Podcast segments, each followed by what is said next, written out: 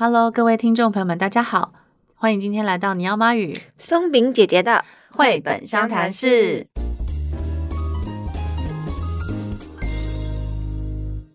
今天呢，要延续上次这个林格伦奖的主题，为大家再介绍另外一个是当代的林格伦奖的得主，就是伊索尔。对，他的其中一个非常。一个非常令人毛骨悚然的故事，叫做《美丽的葛丽斯达》。嗯，这个故事我真的是不太敢在就是成品讲，哎、欸，不是，就比如说公开的，因为我真的很怕爸妈会觉得说你写的恭喜啊。事实上，我们当时出版这本书的时候，呃，大家都说，哎、欸，你们真的好勇敢哦，你们敢出这本书，因为它的主题真的不是一般的亲子会。呃，愿意一起共读的内容，因为它这其实它里面讲的，以前我们都戏称它的名字叫断头公主，因为这个公主怎么样，她就是格丽斯达，她是有一个特殊的能力，她只要看着你的眼睛哦。你如果觉得她很漂亮，你就说你好美哦，然后你的头就会马上人头落地，然后她会收集你们所有男人的头，把它装饰在墙上，没事还会拿下来梳理梳理哦。所以呢，几乎世界邻国所有的男人，这些国王啊、王子啊，头已经全部都落地了，然后他也没有人可以跟他相处了。所以大家光是听到这样子的情节，就已经觉得很骇人听闻，就是说这到底是什么样的故事？他根本不适合儿童吧？其实伊索尔他本身他是一个非常饱读各种文学作品的人，嗯、所以其实在这个美丽的格丽斯达里面。我们第一个直觉会想到的是蛇魔女，就是她看到你，你就会变成石头嘛。嗯、这是在希腊神话里面的故事，嗯、所以它其实里面它也有很多象征性的东西，以及跟其他文学作品呃比较而来的东西。嗯，而且我觉得让我觉得毛毛的地方，就是说他说她的美貌可以让人没头没脑嘛，然后而且他下面还有一个附注说。那不只是一个比喻，没错，好可怕，没错，是真的，对，所以其实大家在看这本书的时候，可以发现它的不管是语言啊，或是它的图像上面，都有非常多暗示性的呃象征性的符号。那所以为什么它可以得林格伦奖呢？就是因为它很厉害嘛。因为刚刚我们其实上一集已经讲过，就是林格伦奖它是全球。最重要的儿童文学奖以及奖项金额最高的奖，所以林伊索尔他在二零一三年得到呃林格伦奖的时候，他之后大概就是不愁吃穿的状态，所以他就可以开始进行创作他喜欢的主题了。我觉得。我其实我真的很喜欢，就是伊索尔他的绘本里面的那种线条跟那种很像，它是版画吗？不是，它是电绘，然后它是用一种错位的手法。对，就是那个错位的很美耶。就因为我那时候第一次看到他作品是在那个米尼诺宝宝的异想世界的这一本书，那他其实就是用用那个就是也是一样的这种笔触去呈现他的画。画作没错没错，这是伊索尔的风格。那他其实，在台湾出版的作品还有呃米尼诺跟米尼诺二不可能的任务，然后还有一本叫数字王国。嗯、那你在这四本作品里面都可以看到伊索尔他独特的画风以及他独特的叙事手法。嗯，对，所以其实如果说想更了解林格伦奖，你可以透过不同的呃。获奖作品哦，去更立体的去了解说，到底这个奖项的精神是什么？因为像我们上一集提到的白希娜的作品，对，或者是这一次提到的呃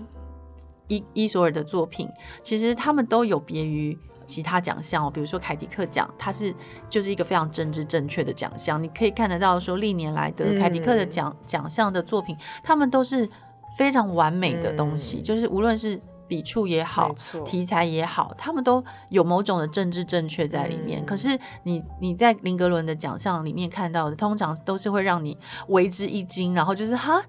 这个没看过这种东西。嗯、比如说白希娜的那种风格，真的是刷新大家的三观，对不对？对。然后他的创作手法跟美才也是，嗯、大家比较少看到这样子的。造型，嗯、呃，以及情节，嗯，对，所以我觉得林格伦奖他一直不断的在题材上的创新，还有创作手法上面的创新，对。呃，他给予了创作者很大的空间去发挥，对，然后也给他们很正面的鼓舞，因为就是钱很多嘛，嗯，而且我觉得他其实应该是说，我觉得我认为伊索尔的作品是更加适合成人来读，因为他其实他后劲很强。我我认为当然我我不想把绘本分年段啦。不过呃，艺术人因为他的这个层层次跟内涵确实是比较多一点。嗯呃，如果说说你单从故事面来看的话，它也许对你来说就是个恐怖故事。比如说《梅丽格丽斯达》，它可能就是一个断头公主的一个可怕的故事，可是它的收尾又可能超乎你的想象哦。嗯、所以所以我觉得呃，这这个就不能破梗，在这里不能爆雷。嗯，其实它就是有个无可救药的自信，然后以及就是身为一个。高段班美女会有的行为模式，白富美，就是这完全就是可以看得出她的。对，所以她其实呃，在书里她是有某种程度的批判性啦，就是说伊索尔有把他想要批判的东西放在里面，嗯、但是他做的非常的轻巧，后你必须一读再读，一读再读，你才会看到这个故事里面伊索尔他更想要。透过图像跟文字去碰撞出来的延伸的意涵，呃，我自己个人非常非常喜欢《美丽的格丽斯达》这本书，因为这本书当时他们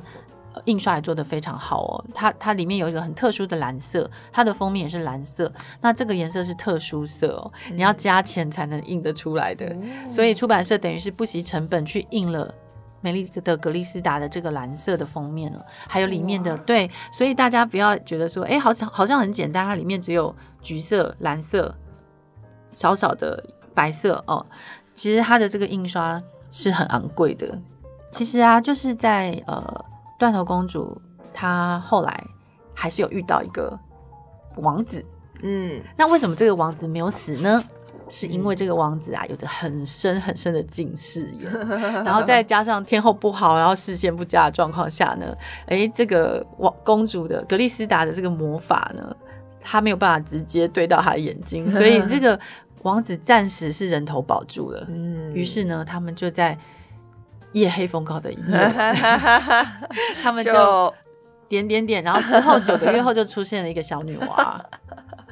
但是。小女娃的生父还是没有活下来。对，因为后来还是人头落地了。因为这个是一个诅咒吧，我想。嗯，我觉得这也是一个好像爱情的宿命，一种爱情的诅咒。好像你你常常会一错再错，或者是同样的地方你又跌跤了。嗯、所以我真的觉得伊索尔在这本书里面呢，放入了非常多的隐喻。哎，对，而且他就是。因为可能他的基因很好吧，所以他的孩子也是长得很漂美。但是这后面的伏笔，你们就就是等你们去发掘。不过就是